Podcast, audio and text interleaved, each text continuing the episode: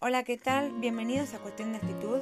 Mi nombre es Maush y voy a hablar de mm, los cortes de cabello que dominarán en el 2022, las fuentes de Bogemex y Latam. El año no puede cerrarse sin antes revisar uno a uno los cortes de cabello que inspirarán tu próximo cambio de look. ¿Preparada? El año está por terminarse y la guía absoluta de todos los cortes de cabello que dominarán el 2022 está aquí. Corte Bob. Este diseño que arrebata toda la popularidad es encanto puro y favorece a todo tipo de rostro. Además configurará una creatividad imperiosa que rejuvenece al instante. Flequillo. La naturalidad se apropia del flequillo y con inspiración en los años 60 permite conquistar el 2022. Las supermodelos se infundieron en esta técnica que suaviza los rasgos. Mirará todos los cortes de cabello que dominarán el 2022 aquí.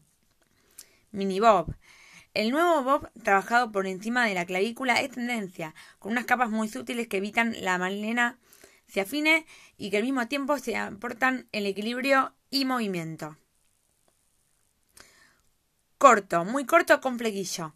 Los cortes masculinos proclaman inigualable podio y con finalizaciones completamente mínimas aterrizamos a este flequillo extra corto con un fino digo, a este look extra corte con un fino flequillo.